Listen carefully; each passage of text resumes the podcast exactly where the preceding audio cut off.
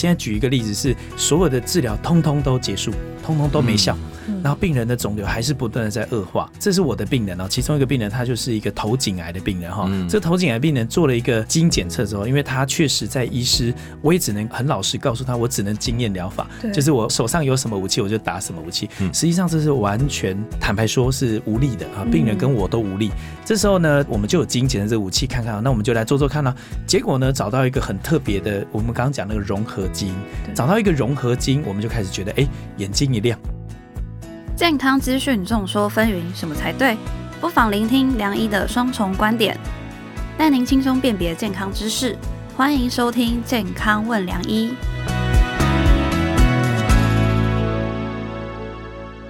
欢迎收听《健康问良医》，我是主持人良医健康网的编辑陈婉欣，在我身旁是客座主持人医学权威陈宝仁医师。大家好，我是宝仁医师。其实啊，就是卫福部日前公布一百一十一年，就也就是二零二二年啊，它的最新死因结果统计，我们发现癌症其实自一九八二年起啊，连续四十一年高居死亡之首，而且就是肺癌跟肝癌更是连续四十三年排名十大死因的前两名，所以癌症可以说是很可怕啦。所以我们今天这集就特别邀请到血液肿瘤科的权威谢家勋医师来带我们认识一下令人闻之色变的癌症。大家好，我是谢家群医师。其实这个讲到这个癌症哦，哦，几种癌症可以蝉联四十三年，这个是不容易啊。是，我们从以前当学生到现在要连续三年拿第一名就很难了。那其实现在大家知道，虽然癌症一直蝉联最前面，可是它还是有分型的改变，还是有时尚的改变。是。那近几年，尤其有一些没症状的，像鼻咽癌啊、肺癌啊、胰脏癌，哦，这几年名人都得胰脏癌。对对。还有甚至肾脏癌，我们妇产科的卵巢癌，还有肝癌这几种都属于。我们叫隐形杀手，因为初期很少有症状。但是呢，这几年今天特别请谢医师来，就是因为这几年很多疾病诊断已经有点改变。以前都是症状，那叫影像检查。是，那影像你知道要到一定的 size 才看得到。那一公分的肿瘤通常已经十一个细胞了。哦，那现在有没有更精进的检查？尤其待会会聊一些基因解解密的问题。哎，是不是借由一个基因检测，我们就会知道哪里有问题？甚至于。如果复发可以更早期的一个侦测出来，所以今天特别请谢医师来说明这个有关于基因检测，甚至借由基因检测更精准的标靶治疗，没有问题，没有问题。但其实很多癌症患者都会想问说，自己到底为什么会得癌症嘛？但是除了就是家族遗传之外，或者是个人的生活习惯嘛，那除此之外还有什么是癌症的成因？是这个问题很重要，因为确实很多病人都在问说为什么会得癌癌症，然后那科学界对于这个问题哈研究了数十年，那实际上大家都知道，癌细胞是我们的正常细胞转。变，所以很多人就会去问啊，去研究说，到底是环境。还是水，还是空气这一类的这个环境因素、毒素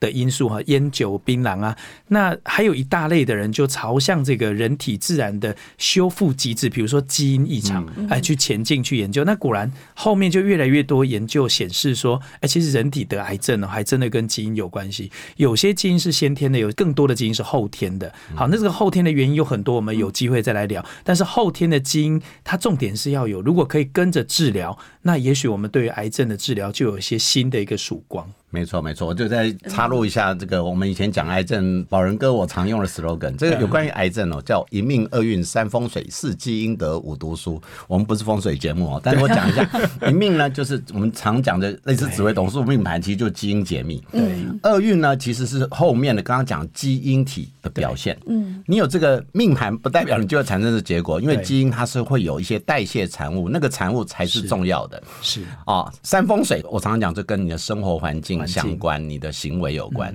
是基因的就是好的生活习惯或好的健康行为，是。一定要多读五读书，就是好好的听我们节目，你就会得到好的对 对。一个资讯，这个才是重要的哈。是，其实就像之前提过嘛，安杰丽娜·裘丽之前曾提到，她自己说她自己有家族遗传性乳癌跟卵巢癌的基因变异。那我们节目之前有提到过，说目前唯一比较有共识的诊断指标是基因检测嘛？对。那我今天就想请谢医师跟大家分享一下，是就基因检测对癌症治疗到底有什么样的帮助？哦，这个很热门哦，很热门。是是是，在这个基因检测哈，对于癌症的治疗，就像刚刚讲那个例子哈，之前提过这个安吉丽塔·裘丽哈，她为什么会把自己的身体呢，就视为她未来会得到癌症的这个风险这样？这这就是第一个重点。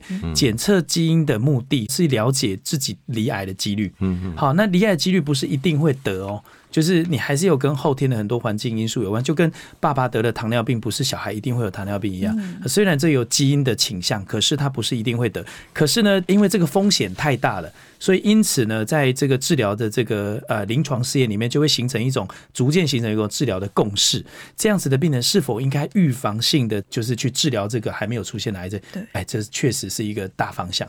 第二个呢，是在离癌之后呢，我们针对这个癌症的细胞，我们去做基因的分析，发现里面有一些特别的弱点。也就是说，这些癌症在形成过程中，它有一个倾向，它对于这个啊路径哦，生化的路径对某些基因特别的依赖。那如果你把这个基因给打掉了，你把它抑制掉了，也许就会达到治疗的效果。所以是两大方向。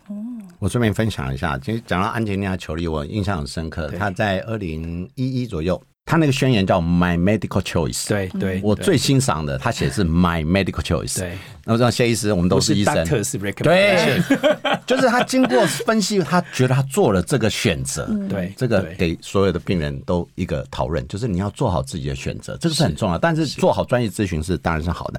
那我们先来聊一下下，其实讲到这个基因解密哈，这个就透露出我的年龄，因为我在两千年当主治医师，很喜欢演讲，演讲最喜欢。绝对不是讲专业知识，讲八卦最有趣。讲到这基因解密哈，我再讲一下这个历史故事。其实，在一九九零年开始呢，美国就发现那时候基因是一个显学，是有人就把所有基因解密，我就可以知道你一辈子什么时候会生什么病。那时候逻辑是这样，所以在一九八八年开始一个计划，一九九零年美国开始进行，就是计划拖了八年，对，官方组织很慢，到一九九八年都还没有全解密。突然，在一九九八年，有一个民间组织加入了，嗯，他两年不到就超过人家八年进度，而且花费是人家的十分之一。就在他要宣告他叫基因解密全解密的时候。官方组织马上说：“哦，这个月可以解密了。”这个故事告诉我们，官僚制度需要被打破。但我要讲这现实是骨感的，你知道吗？对对。结果后来发现，全解密其实就那几百个基因，而且不是每个基因一定就会表现出那个成果。我想谢教授最最清楚。所以基因解密后来代表意义，哎，我帮你解密之后，其实重点是在于趋吉避凶。是基因有好基因有坏基因，好基因要让它多表现，坏基因就把它改掉。对。那如果在这中间，如何以前只是检查出来你有问题，嗯，接下来呢，呃，瞬间有人就随便你，但现在这基因检测我知道是搭配了。医疗的治疗，因为越来越多标靶治疗，它可能很清楚你是适合哪一类的药物，对，你可以更精准。这个其实是减少医疗的浪费，另外有效精准的达到疗效。这可能是这几年更热门的一个概念，但也提醒一下，基因检测可能不是大家想象的，想怎么干就怎么干。是，所以我今天特别请谢教授来，就是来跟大家聊聊这方面的流程，是不是有什么特别要注意的地方？是是，在这个基因检测的流程哈，通常是这么做哈，就是我们在呃。遇到这个离癌的时候，压力一定非常大，嗯，我们一定会不知道怎么办。哦，这时候我们就跟医师做这个咨询啊，我们到底接下来怎么办呢？哈，那这时候呢，医师可能会提出几个治疗建议。第一个，开刀，或者是做这个全身性的治疗。那如果能开刀，开刀我们还是一个治疗癌症的一个主要手段哦，这还是很重要。那所以因此，在跟医师好好的谈之后呢，这时候可能就会有一个建议，哎，医师可能会聊到，那我们要不要做个基因检测？嗯那这时候做基因检测的流程是什么呢？第一个，你还是要遵循这个我们这个全世界的研究的倾向。我举个例，某些癌症是建议一开始就要做基因测，比如说肺癌，嗯，好，比如说现在很多很多重要的癌症，尤其有这个啊保险给付的国家保险给付，像胆道癌还有乳癌这一类的这个癌症，因为它的基因的后面研发的这个标靶治疗非常的重要，嗯，那非常的有效。那所以刚宝仁哥提到了哈，这个怎么样去进行这个流程？第一个当然还是跟医师讨论，好，医师建议做，哎，我们可以考虑来。做那第一个做完之后呢，刚宝伦哥也提到要多读书哈。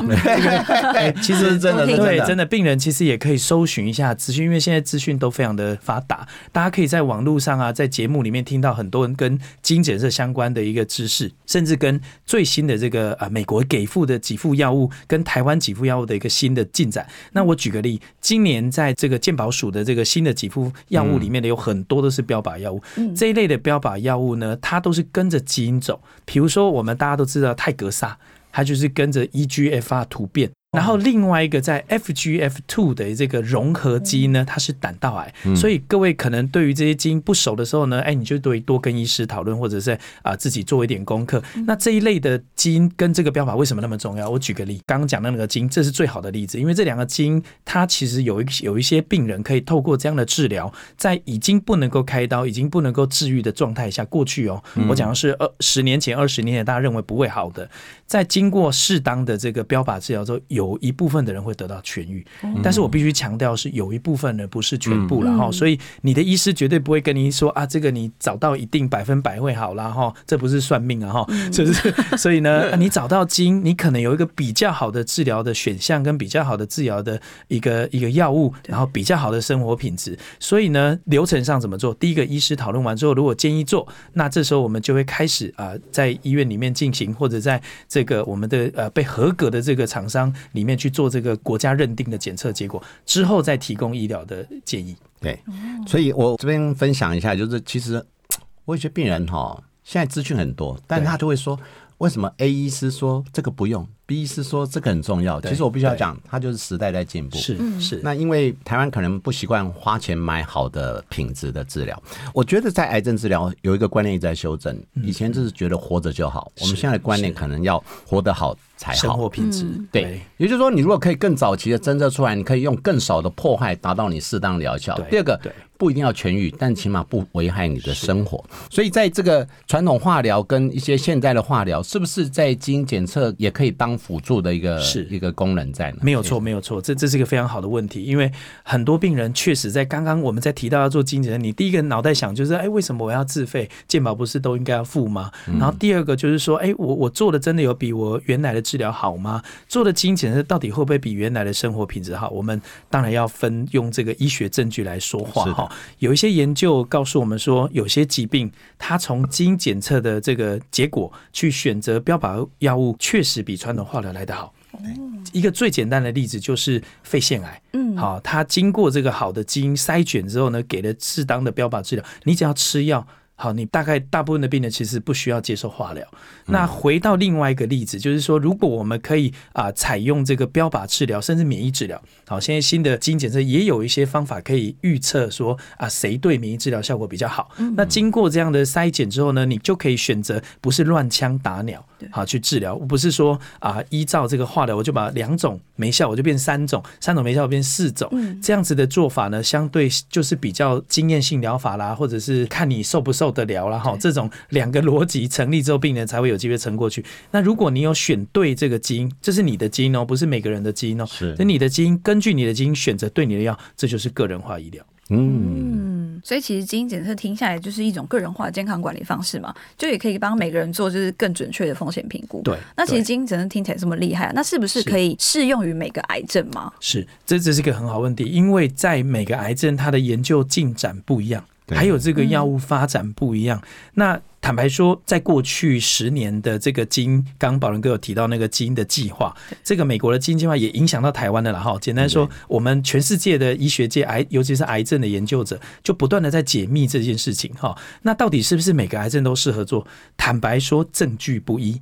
好，证据不一，所以还是得要依据这个最新的证据来去做推荐。哦，像我刚举那个例子哈，如果没有新药出来之前，胆道癌我们是没有建议一定得做基因检测。嗯，可是，在两年前。在欧洲最大的这个癌症年会里面，他就开始慢慢发现，累积了足够的资料跟足够的治疗的临床试验结果之后，我们就建议胆道癌应该要验。那为什么呢？大家听到胆道癌可能觉得，哎，这胆道什么癌啊？没有听过。可是这这一类的癌症都慢慢累积出经验来了。哎，你应该做，做了之后有 A 药、有 B 药、有 C 药。那因为这样，我们就可以给 A、B、C 三种病人，不是都从化疗着手。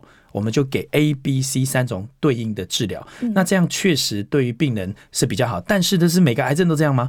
答案是不一定。好，所以有些癌症还是进展很慢的哈。你还是要跟专家讨论，说我这个癌症到底适不适合做好，并不是每个癌症都适合做。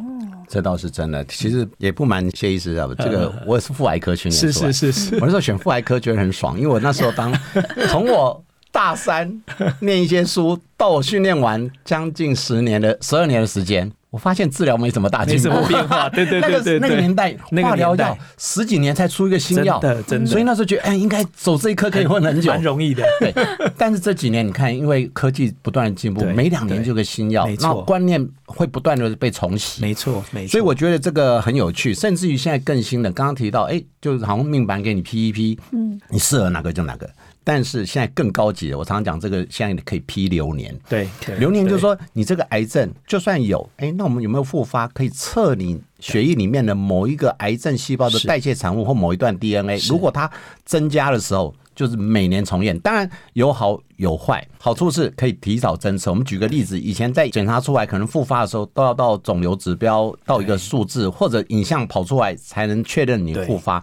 那影像一公分都十亿个细胞，你肿瘤指标上来大概也是几十万个细胞。对可是如果这个 DNA 或者细胞的呃碎片开始增加的时候，你可能只是几千到几万个细胞。是我每次讲跟人家打仗，打十亿个士兵跟打几万个士兵差十万八千里，甚至破坏也好很多，诶、也也差很多。对，所以我也想问问看，就是哎、诶那个谢教授这边，如果有关于这种基因这个流年，因为我自己也是是是，我我服务的医院其实有提供这样服务，但是。我很清楚推广上不容易。没错，因为他一定要特定基因、特定疾病，甚至你这个人都要面对好才能做到嘛。所以我不知道临床上你们的有经验或建议是是如何。是是，这个问题非常重要哈。就是宝仁哥提到这个是这两三年非常非常重要的一个领域，而且呢，过去确实在医学界跟在我们大家的一般民众认知当中，其实是很少听到的。因为这时候医师也会有自己的专业训练，就是说我应该要做影像，我应该要做传统的肿瘤指标，好，比如说大肠癌应该抽 CEA，嗯，肝癌应该抽胎儿蛋白。那如果这些都不高，哎呀，你不用治疗。但这个近年来观念越来越改，就跟宝仁哥讲的一样，当你细胞很少的时候，我很好攻击；细胞很多形成一个堡垒的时候，我就打不赢了。我们的化疗就打不赢，你就是两败俱伤了。所以这时候怎么做呢？这个领域叫做 MRD，这个是 MRD MRD 哦叫。英文全名叫 Minimal Residual Disease，也就是说微小残存肿瘤。现在翻译中文真的很拗口哈。对但是呢，它这个领域在国外已经变成主流了。那我先跟各位报告，它为什么就叫做主流哈？这几年大家预防医学的兴起，大家更希望在早一点就去攻击癌症，而不要等到它这个发作。可是呢，你抓一群健康人来测说啊，你有癌症，这是完全没办法接受的事情，对不对？所以我们也不会这么做。所以 MRD 是用在什么时候？不是所有的病人哦，不是用在没有癌症的病人，而是我有不小心得到一个癌症，然后我痊愈了。对啊，我开刀了，我做了放疗了，我做了化疗了，我已经好了。可是我现在要做的事情就是预防，我就是改变我的生活形态嘛，然后饮食嘛，然后运动嘛。但是我还是很怕复发，这时候医师会帮我追踪。可是这个传统的检查呢，都要零点四、零点五公分以上的肿瘤，我才看得到。刚宝仁哥有讲，一公分的肿瘤就有一亿颗细胞，零点四、零点五才看得到。也是很多细胞哎哈，那这些细胞都形成之后，我才发现那会不会太晚了？所以 MRD 这个概念就是刚讲的基因检测，我们透过这个血液检，因为你没有没有癌症了嘛，对不对？透过血液的检测，这是新的领域哦哈。这个领域在做这个血液里面的基因，它验的是什么呢？它验的除了 DNA，甚至有些会验这个 DNA 上面的这个启动因子，好，类似这一类的东西，然后去检测你到底这个复发的风险大不大。这些东西经过大型临床试验才可以用到病人上，它不是一个单独的商品，它其实是一个医学的领域。好，这个领域一旦成熟，医师就会介绍给病人。好，比如说举一个最简单的例子，血癌，血癌的这个研究里面，这个 MRD 是一个相当重要的领域，因为血癌根本不会长出一个肿瘤团块啊。那抽血你要看到癌细胞不容易啊，所以这时候血癌的医师、血液科医师就会透过这个检测去侦测病人有没有可能复发。那这个复发眼睛看不到，电脑断层照不到，正子摄影看不到，那但是医师就要开始治疗了，我不能等到他长大。对，好，所以这个领域呢，确实在新的研究里面，它很重要，很重要。那所以未来我们希望透过这样的一个方式，哈，能不能在大部分的癌症都有这样子的工具，帮助我们在痊愈之后不要再复发，然后再开始有一点点迹象快复发的时候就进行治疗。可是哈，我相信它还需要更多更多的研究，让医师更有信心的人跟病人提起这样的检测。嗯，好，那所以呃，相信专业了哈。如果研究出来了，医师就会跟病人讨论。但是这个以前我们传统治疗说为病不举，小病不跟大家讲。但是现在观念针对重症是不是这样子？重症应该为病就要赶快举。对，没错。好啊，甚至于这个其实是不是这个也是所谓现在流行的叫液态切片？对应该就是液态切片的概念。是是，以前叫实体切片，就有个肿瘤切出来去化验。液态切片就是你还在血液里面或者在某些地方飘来飘去，我们就把它抓出来。对哦，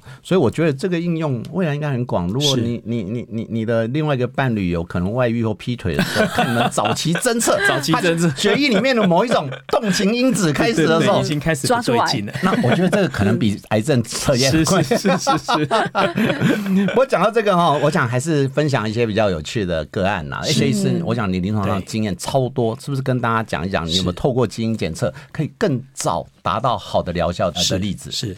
呃，我们在临床上使用这个基因检测去指导我们治疗的案例很多，非常多，尤其是这几年然后这几年大家对于这个检测也越来越认知的，也比较容易接受。我举个简单的例子哈，我们有一些病人他做基因检测的时机点哈，有的人是一开始诊断我们就做，啊，是这是因为证据够，我们就一开始就建议做。那有些不是哦，我现在举一个例子是，所有的治疗通通都结束。通通都没效，然后病人的肿瘤还是不断的在恶化。这是我的病人哦，其中一个病人他就是一个头颈癌的病人哈。这个头颈癌病人做了一个基因检测之后，因为他确实在医师，我也只能很老实告诉他，我只能经验疗法，就是我手上有什么武器我就打什么武器。实际上这是完全坦白说是无力的啊，病人跟我都无力。这时候呢，我们就有基因检测这个武器看看啊，那我们就来做做看啊。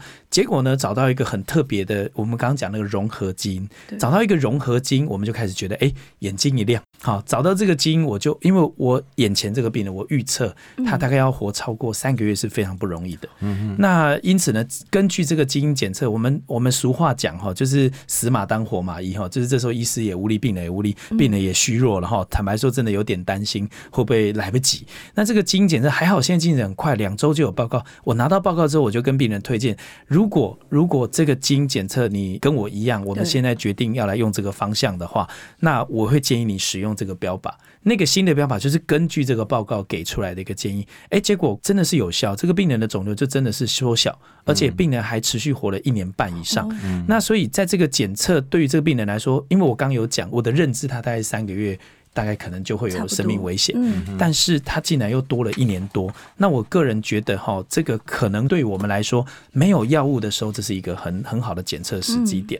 那第二个例子就是我们刚讲那个 EGFR，因为过去这个年代就是打化疗嘛，哈，我在当住院医师年代的时候，哎，肺癌就是打化疗，哈，然后肺癌除了不能开刀之外，就是打化疗。那打化疗呢，你就知道病人一下掉头发了掉头发，恶心呕吐了恶心呕吐，然后虚弱的虚弱，变瘦的变瘦。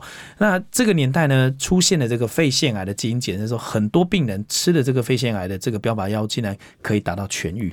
那我手上就很多这样的病人，所以为什么政府也慢慢跟上这样子的一个潮流？对于某些特定基因，他就给他呃一个足够的 support。但是当然了哈，回过头来，刚刚宝仁哥讲，哎，这个一定在健保支柱上一定也造成很大很大的压力哈对对。所以我们这些例子很多，我觉得还有机会可以再跟大家分享更多有趣的例子。刚刚听下来，就是基因检测可以揪出就是一些基因的缺陷嘛，其实更能帮助患者降低时间跟医疗的成本。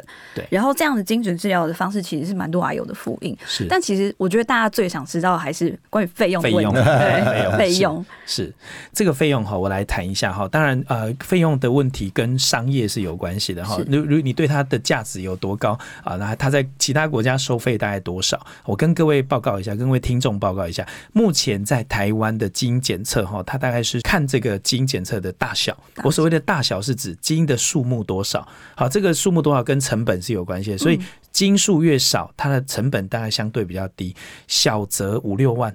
贵则十六万都有哈，比如说做的非常大的基因片段，我们想要把全部的跟癌症相关的基因全部都看一次的话，OK，那你可能要花掉十几万。我打个岔哦，那就是一次性检查就好嘛，一次算像批命牌一样就对了。一次批完哦，榴莲比较贵啊，榴莲每年都要来啊。对对对，是因为跟宝仁哥报告一下，除了基因，我们刚讲那个是组织哦，做一次其实也有做很多次。哦那我举一个例子，在英国的国家的 charity 就是慈善机构 sponsor 的一个研究里面哈，这个研究在最近有发表很多重要的这个研究，他的他是肺癌病人，一开始诊断的时候来一个。基因检测恶化的时候，我再取一次检体，再来一个。然后呢，结果他提出一个很有趣的理论，叫肿瘤会演化。那肿瘤就跟我们人一样，我们会活下，想办法活下来。对肿瘤也要经过人类的攻击，它也要活下来嗯，所以肿瘤会演化。嗯在不同的恶化时间点可以做第二次，每一次的费用都很贵。然后做完之后呢，你就会知道，哎，我的癌症开始变了，对它开始变个性了。所以为什么我的化疗开始没效？为什么我前一个标靶开始没效？理由就是这个。啊，所以命盘批完还是要批 还有对还还有十要追踪年的十年的大流年，不十年年流年，十年后会变。对啊，其实我刚刚还想问一个啊，就是在进行癌症治疗的时候，是医师不是会想要采用许多药物嘛？那是不是都必须先经过基因检测，我们才能申请健保给付？是这个问题非常好，因为在不同的癌症，其实这个答案是不一样的。好，比如说我举个例，刚讲的例子里面很有名的例子就是肺癌，肺癌确实应该做完基因检测再来给药。对，所以呢，很多民众会不懂说，哎，为什么医师一直做检查都不给我治疗？其实是为了选到最适合的治疗，所以你必须等基因检测。嗯，然后基因检测前面又一定要病理报告、病理检测，病理检测完之后做基因检测，基因检测完之后，也许还要新申请鉴保，哈，所以又要等这个鉴保委员核批和对审核。那所以这中间等到那个时间哈，其实就是为了选到最好的治疗所花费的成本。不过哈，我觉得啦，就是很多人生的规划不要靠国家，这个就是好的生活规划其实很重要。除了照顾好自己健康，我个人觉得好的保险跟好的经济规划还是很重重要的。嗯对，那当然，照顾好健康，随时要因应会有变化，就是人生多变化，只有保险比较可靠。哦，我不是帮保险公司自入啊，对。但我觉得适当的保险其实是分摊你风险的一个重要的一个好的选择。那我这边反正特别提一下下，因为我刚好在上个礼拜跟新建师心理健康师的师长我们有聊天，他特别找我，因为我们之前有参与一些妇女心理健康的一个活是。计划，其实哦，他们很在意的就是癌症的心理支持。是其实癌症目前来讲，不论是台湾在做防治或者治疗端，其实是做的很先端，但是心理治疗其实是有点可惜。我们那时候特别聊到啊，才知道得知癌症的第一年，其实病患的自杀率是一般那个年纪平均年龄的五倍，五倍，在三年之内自杀率统筹是超出三倍。是也就是一开始如何让他可以接受这个疾病，以及了解，甚至心理上有好的支持，恐怕是更重要的。对对那你可能会说，好、那我们赶快去关心他。各位，有时候关心更糟糕 没错，错误的关心更麻烦，而且他初期症状不好判别。对那最初期的症状是失眠啊、胃口不好啦，然后然后情绪低落。对哎，你这个也很难去判别。是是那所以到底怎么样做？我我我知道是在国家有一些免费咨询的一个额度哈，但我知道使用率很低。我不知道谢教授在这方面，你一定是超级专家。针对他们的心理支持，你应该给什么样的建议，或者怎么样使用资源？谢谢。这个问题，在我们这个节目虽然跟金钱的比较没有关，但是我个人是觉得这相当重要，因为确实回到我们的临床的这个治疗里面，心理的压力真的是大部分普遍病人都有的。你你说他快乐是不可能的，就刚刚有是。聊到，他一定会难过，但这是必然的，他怎么可能开心得了癌症还开心？但是他可以选择怎么面对它。可是呢，我们在跟病人聊的时候呢，如果我们按照过去的传统的作战方法，比如说我们要跟癌症作战，只有医生跟病人是肯定是不够的。嗯，为什么？因为病人内心的压力，他没有办法随时跟医生讲。我觉得医生就是我的医生，我好像没办法跟他聊那么多心事。所以呢，在医院的每个医院的这个架构里面，都会开始慢慢加入一些元素，比如说我们又有设置这个各管师，是在各管师的这个关怀当中，他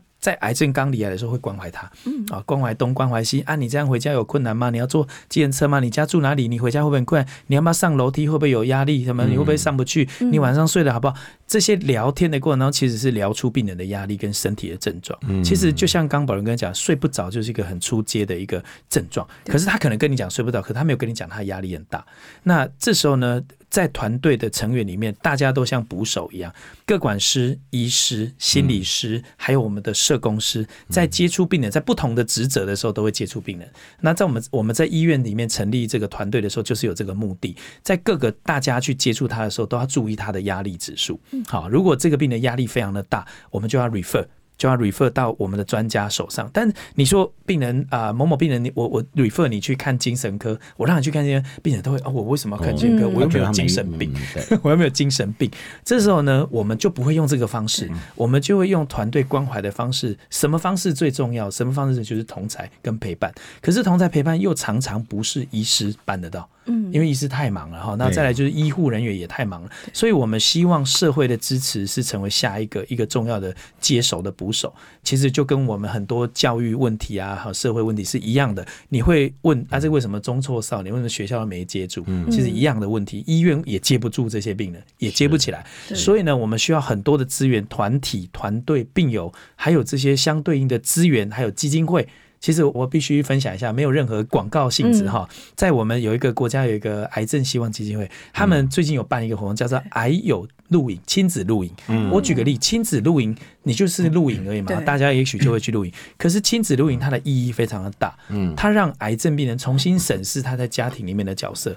我举个例，某一些癌症，他生病之后，他可能是中年离癌，他生病之后他就没办法工作了。他的小孩会不会觉得啊，爸爸怎么跟别人爸爸不一样？那太太会不会觉得我的先生为什么没办法让我就是在家当贵妇？这样的亲子关系在生病之后会大大的改变。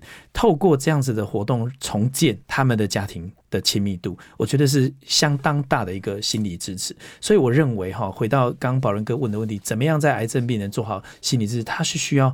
各个一个很绵密的系统去接住病人的心理压力，但是当然了，我们还是有失败的时候，好、所以呢，还是就像刚讲那些，如果我们都接住了，刚刚那些事情就不会发生了。有一些病人还是会选择，我不要跟人家讲，嗯。我就是要去了解我的痛苦，因为坦白说，你不能够说他的感受是错的。好，但是他做法就激烈了点，对所以我们未来希望这些方法可以有更多的资源啊，更多的公益团体来投入，一起来帮忙。刚刚听谢医师讲，真的是宅心仁厚。我觉得他是很认真的在癌症病人的照顾。那我我我也分享一下，那时候新建师的师长跟我们聊，说他的有些病人会，因为他是本身是身心科医师，他说他有些病人跟他讲，他去看肿瘤科医师的时候，看回来心情更差，因为他说医生很忙，诶、通常只是低头看病历，电抬头看电脑，然后批完就说啊没事，这样回去。其实他不是疾病严重，他是没什么事，可是他心里还是需要一些出口。是所以我这边做一个小小的总结啦，哈，那个 ending 一下下。其实我我听完谢医师今天的整体的说法哈，我会给大家一个沟通一个概念。第一个，其实现在基因检测以前检查只当成检查，现在检查也是治疗计划的一环。是，我觉得科技会不断进步，就是跟以前你没有想，我们那个年代是 BB 扣，慢慢到 PHS，慢慢到手机，手机小手机、大手机、折叠手机，对，很可能在这一两年，治疗计划会有颠覆性的一个观念的改变。那第二个，我是觉得，我刚刚听到，尤其心理的部分，我觉得我们刚刚有聊天啊，说当一个快乐的癌症病人，我说人癌症很难快乐，但是我们可以当一个乐观的癌症病人。对其实你会发现很多东西都有方法。那最后，我想真的分享，这不止给癌症病人，也是给所有人。其实以前在健康议题哈，我们常常说活着就好。我刚刚提到，我觉得不止活着就好，要活得好才是真的好，包含情感方面的一个沟通跟讨论，这个大家跟大家一起共勉哈。是嗯是是，今天听下来，我们发现基因是人体的密码嘛？基因检测也是也可以帮助我们找出身体的问题，还有最佳的治疗方式，我们才能达到精准医疗的目的。希望听众们还是可以调整生活习惯，然后避免暴露污染了环境，我们才能远离癌症的威胁。今天谢谢谢医师的精彩分享。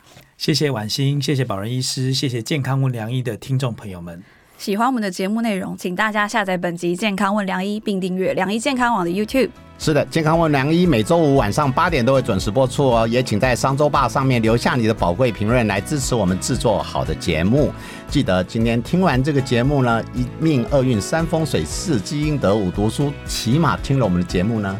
会有读书的感觉，但是更重要，你回去要好好的养成好的生活习惯哦，千万别错过跟你我有关的健康新知。我们下一次再见喽，拜拜。拜拜。拜拜。不想错过健康问良医吗？